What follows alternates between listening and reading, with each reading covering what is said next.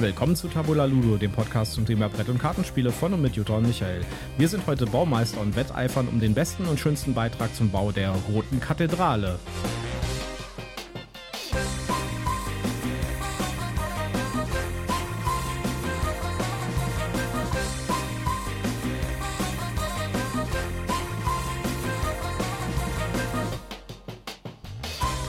Willkommen zur Ausgabe 113 von Tabula Ludo. Wieder mit meiner wunderbaren Partnerin Jutta, mir gegenüber in unserem Ministudio. Ja, hallo, schön, dass ihr wieder dabei seid. Und mir gegenüber sitzt wie immer der glücklich lächelnde Michael. Wir haben heute ein Review von einem Spiel, auch das schon ein bisschen älter ist und für das jetzt tatsächlich ein Nachfolger schon auf der Spiel erscheint. Äh, der Nachfolger heißt Der Weiße Turm und das Spiel, das wir uns heute anschauen, ist. Hast nicht die Weiße Burg? Äh, die Weiße Burg, genau, sorry, die Weiße Burg, der Weiße Turm. Äh, die Weiße Burg. Und das Spiel aber, das wir uns heute angucken, heißt Die Rote Kathedrale. Ja, und bevor wir hier richtig einsteigen, kommt wie immer mein obligatorischer Werbehinweis. Wir sind auch diesmal, auch diesmal nicht gesponsert, haben kein Rezensionsexemplar erhalten, aber wir nennen Marken, Produkte und Firmen und wir haben Links in unseren Show Notes. Und deswegen sagen wir prophylaktisch, das hier ist alles Werbung aus Überzeugung. Ja, die Rote Kathedrale ist ein Spiel von Kosmos, äh, kam mh, vorletztes Jahr, glaube Ja. ich, ja, vorletztes Jahr äh, auf das Spiel auch raus und äh, hat relativ viel Impact gemacht, obwohl es ein potthässliches Cover hat, finde ich. Äh, also das Cover ist echt nicht schön, finde ich. Da hätte man schöneres machen können. Gut, es ist nicht das schlimmste Cover, das ich je gesehen habe. Ich Aber finde es ganz okay. Also es Okay. ist jetzt kein Brüller, aber Also ich habe Schlimmeres, deutlich Schlimmeres gesehen. ich kann mich noch erinnern, dass ich äh, da saß und äh, dachte so, ob ich das Spiel haben will, aber es kommt in Deutsch und es hat unglaublich gute Bewertungen und alle Leute reden darüber und es ist total gehypt und sowas, ja. Ich glaube, wir müssen uns das angucken und äh, seitdem ist es tatsächlich auch in der Sammlung.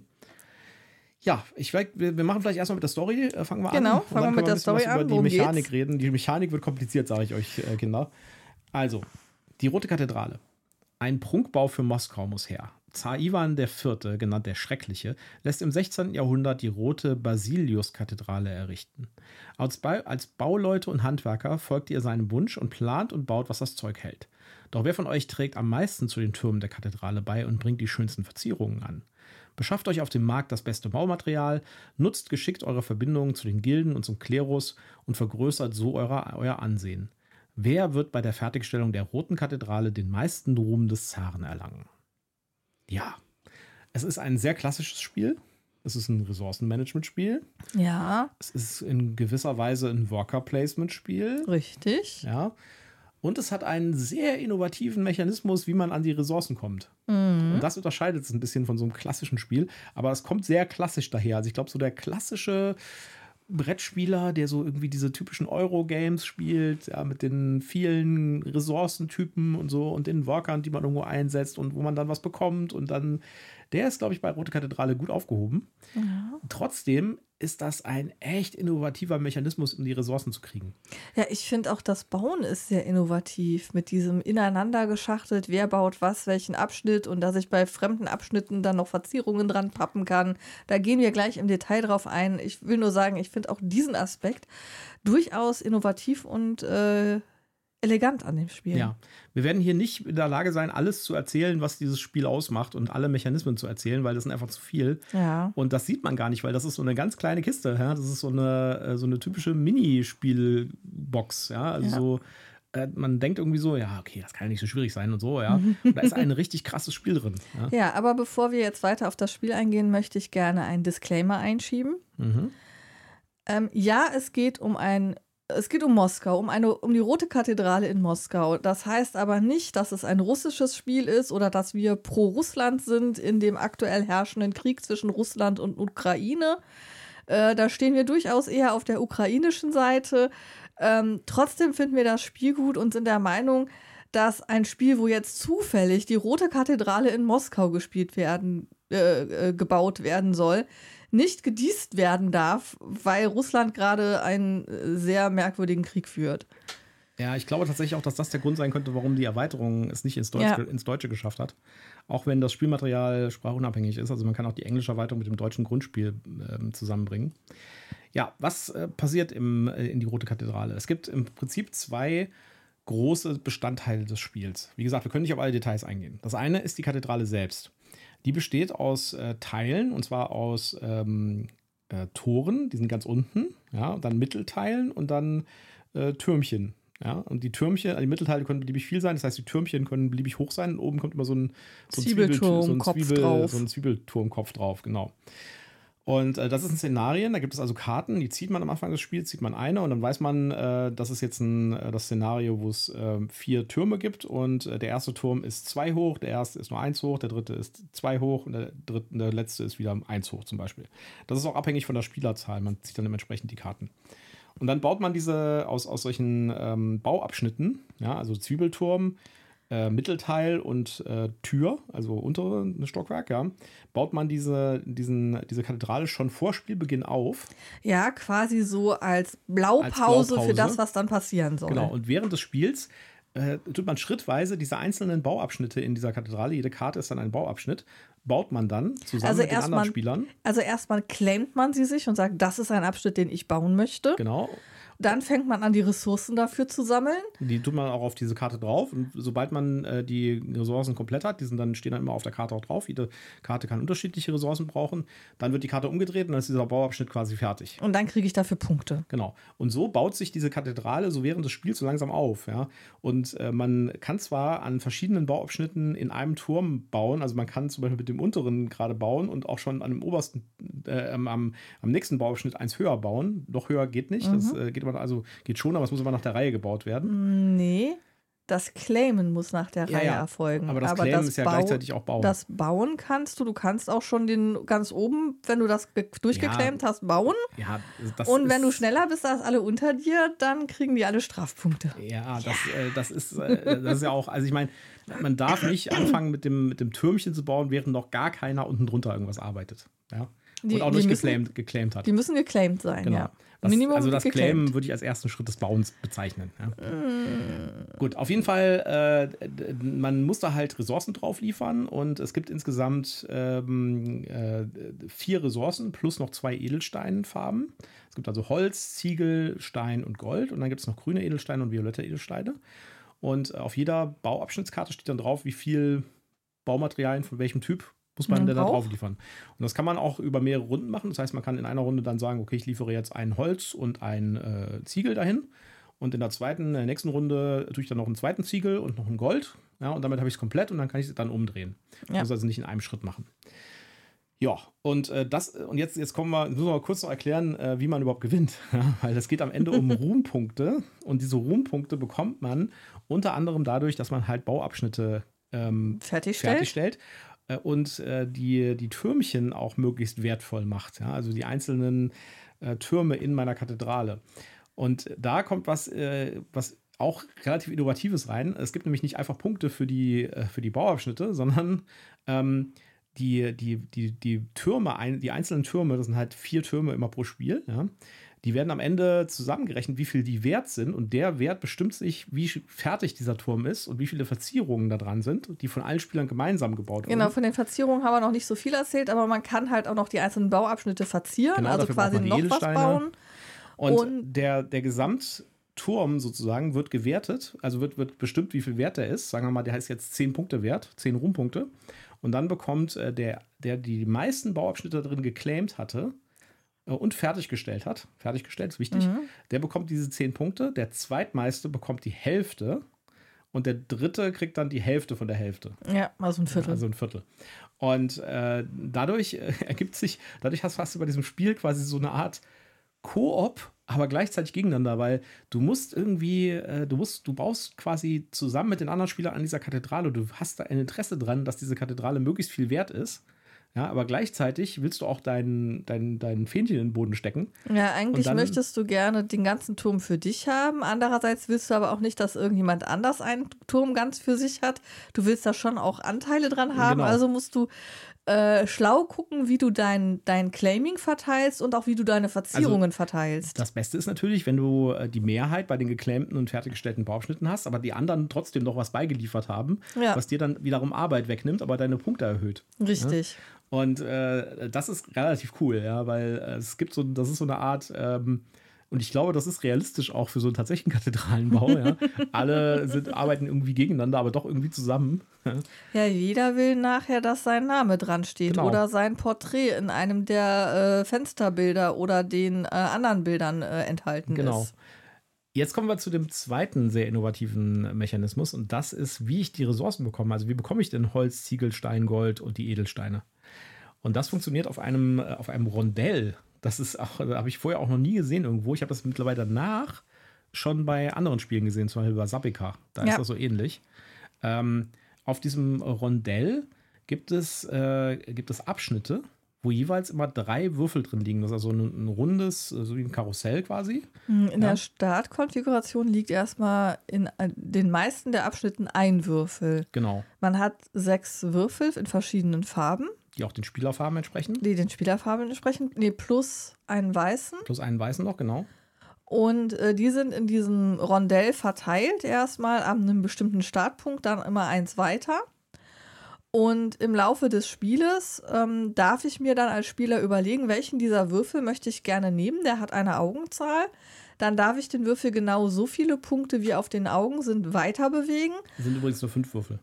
Vier plus einer. Ja, genau. Und ähm, in dem Feld, in dem ich dann auskomme, das hat an der Seite dann eben dran stehen, was ich dort in dem Feld kriege. Also zum Beispiel zwei Stein oder ein Holz oder ich kriege einen Ruhmpunkt, das kommt auch vor. Das ist allerdings über Plättchen dynamisiert, sodass ich das zu jede, von jedem Spiel ändern kann. Genau, und das ist auch krass, weil das Spiel ist bei jedem Spiel anders. Ja. verändert sich komplett. Und ähm, dann kann ich eben dahin gehen, also habe meinen Würfel dahin gesetzt, kriege das, was ich dort eben bekommen habe, wenn ich nur mit diesem Würfel alleine bin. Wenn da jetzt aber ein zweiter oder ein dritter Würfel noch in dem Feld drin ist, Also wenn da schon Würfel drin standen, in, dieser, in diesem Ja. Pizzastück sozusagen. dann kriege ich eben entsprechend multipliziert meinen Ertrag. Genau, und da kann es dir passieren, dass du halt äh, statt, es gibt ein Plättchen mit zwei Holz, dann kriegst du zwei Holz, wenn da ein Würfel drin ist. Und wenn da drei Würfel drin sind, kriegst du sechs Holz. Ja. Jetzt kommt aber noch ein weiterer Aspekt. Auf deinem Tableau von dir kannst du nur bis zu zehn Materialien speichern. Genau. Und am Anfang sogar noch weniger. Am Anfang kannst Mhm. du, glaube ich, nur sechs speichern. ja, weil die Fähnchen, die du zum Claim der Bauabschnitte benutzt, Belegen dir diese, äh, diese, Bau, die, die, diese Lagerplätze belegen. Genau. Die musst du also erstmal äh, wegkriegen, damit du dann mehr Lager hast. Und immer noch, und das ist eins der Aspekte des Spiels, man muss so ein bisschen Ressourcenmanagement machen und muss gucken, äh, wie manage ich das. Äh, man darf nämlich auch keine Ressourcen weglegen. Also wenn ich jetzt Ressource kriege und es ist voll, kann ich nicht sagen, ich lege eine weg und die Bank wieder zurück und ersetze die. Nein, man muss wirklich aufpassen, dass man die richtigen Ressourcen zur richtigen Genau, Zeit wenn, hat. wenn, wenn mein Lager voll ist und ich eigentlich noch einen grünen äh, Kristall bekommen würde, den ich gerade dringend brauche, darf ich den nicht nehmen, weil ich kann ihn nicht in mein Lager legen. Dann Genau. verfällt der. Und äh, das kann halt auch zu Situationen führen, wo man einfach seine Ressourcen gar nicht mehr loskriegt, weil man nichts geclaimt hat, wo man die jetzt brauchen könnte. Ja, also muss man dann denken, äh, äh, notgedrungen irgendetwas claimen, das man eigentlich gar nicht haben will, nur um das Fähnchen da wegzubekommen und einen Lagerplatz zu haben und dann auch wieder die Chance zu haben, da was hinzuliefern. Es gibt noch ein paar andere Möglichkeiten, wie man, es gibt zum Beispiel noch die Möglichkeit, äh, Waren auszutauschen über die Gilden und den Klerus, aber das ist jetzt nur so sekundär. Das äh, Ja, also ähm, dieses, die, dieses äh, Ressourcenrad hat halt noch Außenbereiche, die dann auch noch eben mir Möglichkeiten geben. Und Genau. ich habe auf meinem jedes Viertel. Playerboard noch Möglichkeiten, äh, Sondereffekte pro Würfel irgendwie zu Genau, es kriegen. gibt auch so Werkstätten, die kann man bekommen. Äh, und jedes Viertel des Rondells hat nochmal so eine Sonderfunktion, die auch über ein Plättchen gelegt wird. Ist also auch nicht fest aufgedruckt, sondern die wird einfach gezogen am Anfang des Spiels. Wie gesagt, es ist relativ komplex und die Mechanismen greifen auch relativ stark aneinander und es ist alles total variabel. Äh, die, da- das, äh, auf dem Brett sind quasi keine fest aufgedruckten Ressourcen oder Effekte drauf, sondern die werden alle gezogen am Anfang ja, des Spiels. die, die Jahreszeiten-Effekte, die sind fest aufgedruckt. ja, gut, aber, das ist auch äh, alles. Also es ist ein hochdyn also das, das Brett mit seiner Gestaltung ist hochdynamisch, wie Michael gerade schon sagte. Trotzdem ist alles logisch und ähm, es ist eine sehr klare Ikonografie, sodass du relativ schnell ähm, anhand der Bildchen erkennen kannst, was kann ich wo tun, was kriege ich wo, wie muss ich ähm, mich wie verhalten, was gibt mir mehr Ruhmpunkte, was gibt mir weniger Ruhmpunkte. Und da kommen wir zu einem Aspekt, den ich auch sehr cool finde. Du hast nämlich einerseits die Ruhmpunkte und einerseits die Baupunkte. Genau. Und du hast eine Leiste, die ist, äh, jedes Feld ist quasi ein Baupunkt. Aber die Ruhmpunkte sind halt ähm, am Anfang sehr weit Also auseinandergelegt. jedes dritte oder jedes vierte Feld. Und je weiter ich in meinem äh, Ruhm und meiner Bauphase voranschreite, umso enger sind die Ruhmpunkte beieinander und zum Schluss sind dann quasi jeder Schritt sowohl ein Ruhmpunkt als auch ein Baupunkt. Und wenn man Bauabschnitte fertigstellt in der Kathedrale, bekommt man Baupunkte und zieht damit auf der Leiste nach vorne und erhält damit im übertragenen Sinn auch Ruhmpunkte, wenn man einen neuen Ruhmpunktfeld erreicht. Ja, aber es gibt Dinge, wie zum Beispiel, wenn ich eine Verzierung baue, mhm. dann kriege ich Ruhmpunkte. Dann und das ist am du Baupunkte. Und das ist am Anfang relativ lukrativ, weil ich dann gleich mehrere Baupunkte überspringe und sehr viel schneller auf meiner Leiste vorankomme, als wenn ich mich mit Baupunkten durchhangeln müsste. Ja, das einzige Problem ist, um äh, Verzierungen anzubringen, muss der Bauabschnitt erstmal fertig sein. Ja, hat trotzdem funktioniert. Ja, das, das ist auch wieder so ein Konflikt. Man, man, möchte eigentlich am Anfang des Spiels nur Verzierungen bauen, weil man damit am Anfang des Spiels in der ersten, im ersten, in der ersten Seite des, äh, der, der Scoreleiste am schnellsten vorankommt, aber man kann noch keine Verzierung anbringen, weil noch keine Abschnitte fertig gebaut sind. Ja, und da kommt dann eben äh, die, dieses, dieses Mixing zum Zuge, dass du halt eine Verzierung auch einfach auf einen Bauabschnitt bauen kannst, den gerade jemand anders gebaut ja. hat. Also es gibt manchmal so Spiele, wo ich mir denke, warum ist da eigentlich, das ist so einfach und so total krass, ja, da, wieso ist da noch niemand vorher drauf gekommen, das mal zu machen, so, ja. Und es gibt manchmal Spiele, wo ich mir denke, welche Art von Superbrain hat sich das ausgedacht, ja. Und, ich glaube, hier sind wir bei einem Superbrain-Spiel, ja, oder? Und, und Rote Kathedrale ist genau so eins, ja. Es ist kein komplexes Spiel.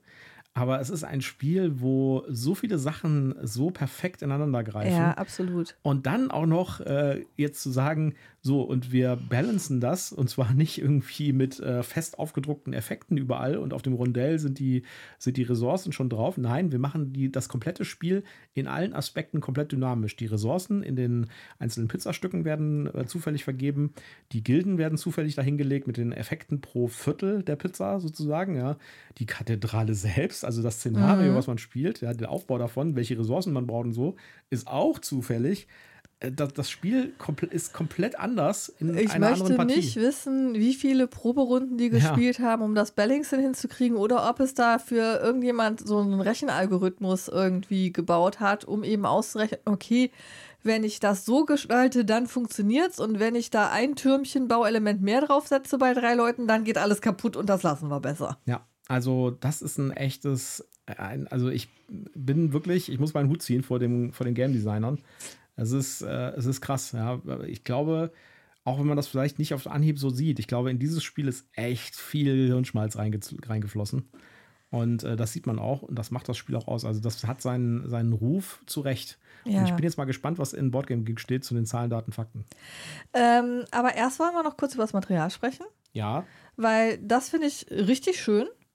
Ja. Also, äh, wenn wir jetzt hier von Ziegel, Holz, Stein, Gold, äh, Rubin, Smaragd reden, genau, die sind halt schön ausgearbeitet. Also, das sind so, so Plastik. Holz, ähm, Holz, Holz die, die Edelsteine sind Plastik-Edelsteine genau. und die Ressourcen sind Holz, Holz ähm, Holzwürfelchen, aber schön geformt, dass man eben auch an der Form so ein bisschen erkennen kann, was es sein ja, soll. Nicht einfach nur äh, Würfelchen, sondern halt tatsächlich ein bisschen gestaltet. Wie gesagt, das ist alles in einer kleinen Box und damit ist es halt auch nicht so teuer. Ja? Also das könnte man auch problemlos in so einer großen Katan-Box verkaufen. Vielleicht mit einem etwas größeren Spielbrett dann. Ja? Und äh, man könnte dafür auch irgendwie seine 60 Euro verlangen. Ja, dann ähm, das Rondell. Ich meine, okay, die Grafiken sind jetzt nicht äh, super ja. modern und super schön, aber ich finde, äh, es, es hat halt eben ein bisschen was von dieser Russ russischen Nostalgie, die man halt häufig auch ja, so auf Matroschkas oder so ja, äh, kennt. Optik. Ich habe äh, also ich hatte bei dem Cover habe ich finde das Cover finde ich nicht schön. Äh, das das hatte für mich so Ines Vibes. Das Spiel Ines äh, ähm, Kenne ich nicht. Das ist so ein, äh, so ein, so ein, so ein Wikinger-Spiel auch, ja. Mhm. Und äh, das, das sieht innen drin echt gut aus, ja. Aber sie haben aus irgendeinem Grund das absolut hässlichste Bild gewählt, was sie von ihren Artworks hatten, und haben das irgendwie außen drauf gemacht. Äh, genau so habe ich auch gedacht. Also ich glaube, ich hätte diese, wenn das nicht so gehypt wär, gewesen wäre damals und so unglaublich gute Bewertungen gehabt hätte, hätte ich das, glaube ich, nur mit der Kneifzange angefasst. Wegen dem Cover.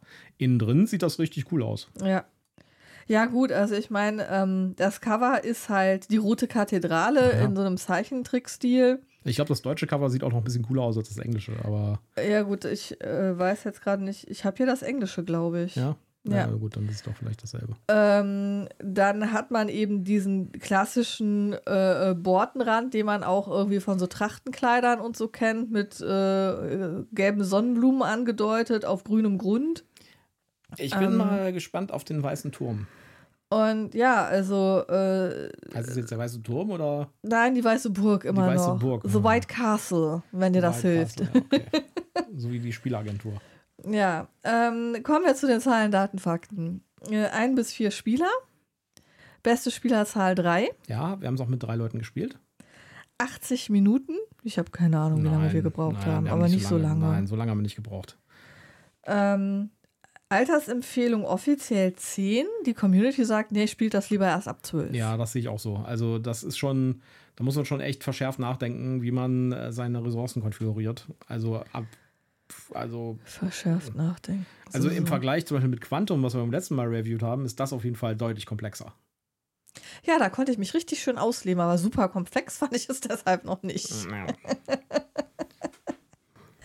Und äh, das Rating ist eine 7,7. Oh, das finde ich aber jetzt äh, gar nicht so hoch, ehrlich gesagt. Ich hätte es auch mehr erwartet. Ich bin gerade am überlegen, ob das auch wieder wegen der Russland-Thematik downgegradet wurde. Das könnte durchaus sein. Hat ja ein paar andere Spiele auch dieses Schicksal ereilt. Ja, Also ich würde dem Spiel eine 7,9 geben. okay. 7,9 klingt gut. Ja. ist Ich versuche jetzt hier zu reden, während ich tippe, damit es nicht wieder heißt, ich würde dich nicht wertschätzen oder es so. ist, also ich würde die, also ich sag mal so, äh, es gibt, äh, es gibt Spiele, diese, die spielen sich entspannter. Hier muss man aufpassen wie ein Schießhund. Sonst kommt man in, sonst hat man überhaupt keine Chance. Ja. Äh, also für einen entspannten Spieleabend könnte ich mir, glaube ich, was anderes vorstellen. Also für mich wäre das das perfekt. Für mich wäre das das perfekte Spiel für einen entspannten Spieleabend. Gut, du bist ja auch die Ressourcenverwaltungstante. ja. Also ich finde das Spiel super. Ich wäre tatsächlich bei einer 8,0. Ah, okay. Also ich finde es richtig gut und das kann, ähm, das kann häufiger auf den Tisch kommen. Und wenn mich jemand fragt, hast du Lust auf die Rote Kathedrale, ist die Wahrscheinlichkeit, dass ich Nein sage, relativ gering.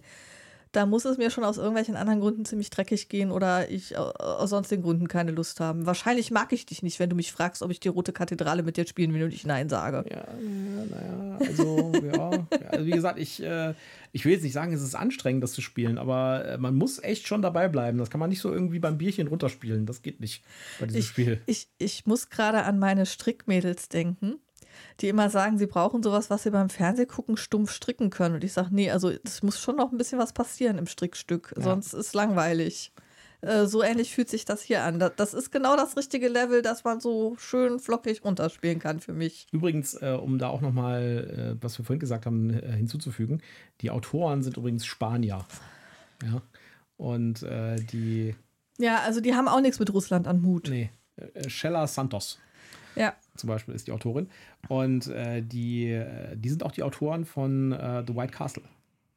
Ja, da bin ich ja schon sehr gespannt. Da geht es dann diesmal um, ich glaube, ein japanisches Thema. Ja, und ich glaube, das kommt auch direkt in Deutsch von Kosmos. Ja, das will ich haben. Also ich will es mir vorher angucken, aber ich glaube, ich will das haben. ja, das werden wir uns auf jeden Fall auf das Spiel anschauen. Ich fürchte, meine, meine äh, Einkaufsliste für die Spiel wird länger und länger. Ich weiß gar nicht, wie ich das alles nach Hause tragen soll und ich glaube, ich muss einen Kredit aufnehmen. ja, und ich brauche wahrscheinlich dann äh, Armverkürzung, wenn ich nach Hause komme. Na gut, Und, und, und dann müssen wir überlegen, wie wir das regaltechnisch lösen. Damit wir euch ein bisschen, äh, bisschen Abwechslung von dem äh, tristen Spielalltag auf das Spiel bieten können äh, und ihr nicht nur die ganze Zeit rumlaufen müsst, könnt ihr zum Beispiel an unseren Tisch kommen am Samstag. Am, am Samstag der Spiel, ja, äh, im Raum Europa. Da sind wir nämlich zwischen 14 und 18 Uhr bei äh, Meet and Play. Ja, da sind wir nämlich ähm, äh, vor Ort und äh, nehmen O-Töne auf, machen kleine Interviews, spielen auch was. Wenn ihr also irgendwie ein tolles Spiel gefunden habt auf das Spiel und wollt das unbedingt mit jemandem spielen und wolltet unsere Meinung dazu wissen, bringt Und- es einfach mit. Und habt zu Hause niemanden, mit dem ihr das werdet spielen können. Ja. Oder habt Sorge, dass ihr niemanden habt, mit dem ihr es spielen könnt. Kommt vorbei. Wir sind zu allen Schandtaten bereit. Am besten, Ähm, sind, stopp. am besten sind irgendwelche Wargames mit Hexfeldern und Card-Driven-Mechanismus. Da freut sich die Jutta schon total drauf, das dann zu spielen. Äh, ja, aber kleine Einschränkung. Spielzeit nicht über einer Stunde, würde ich sagen. Ja, Weil sonst also- sind wir ja nur das eine Spiel am Spielen und auf einmal ist das Meet and Play vorbei. Für sowas kann ich euch eine Empfehlung geben. Dann geht doch mal bei Salt and Pepper vorbei und guckt euch mal The Hunt an. Ja, ja. Oder hört Aber vorher ja unsere zum Review. Glück, aber The Hand ist ja zum Glück ein Zweispieler-Spiel, da kann ich sagen, das spielt der Michael gerne mit euch. Ich, ich äh, trete zurück und lasse dem Michael den Vortritt, weil er das ja so ich gerne mag. fast auf der Couch schlafen nach dieser Aufnahme dieses Reviews von der Hand. Ist überhaupt gar nicht wahr. Ich musste fast auf der Couch schlafen, so böse warst du mit mir. Ja, das, das, das war aber dann wegen Rebellion. Ja, aber du warst böse mit mir. Ja, das, äh, nehmen wir- also, also da müssen wir nochmal drüber reden. Da komme ich ja nicht drüber hinweg. Gut, ja, haben wir es für heute, glaube ich. Was ein Mist. Haben wir es für heute, glaube ich. Bevor Ja. wir hier noch weiter uns irgendwie in Rage reden. Äh, ja, also Rote Kathedrale. Äh, guckt euch äh, die, die Nachfolger an. Äh, die Weiße Burg auf das Spiel. Dieses äh, Jahr kommt die raus.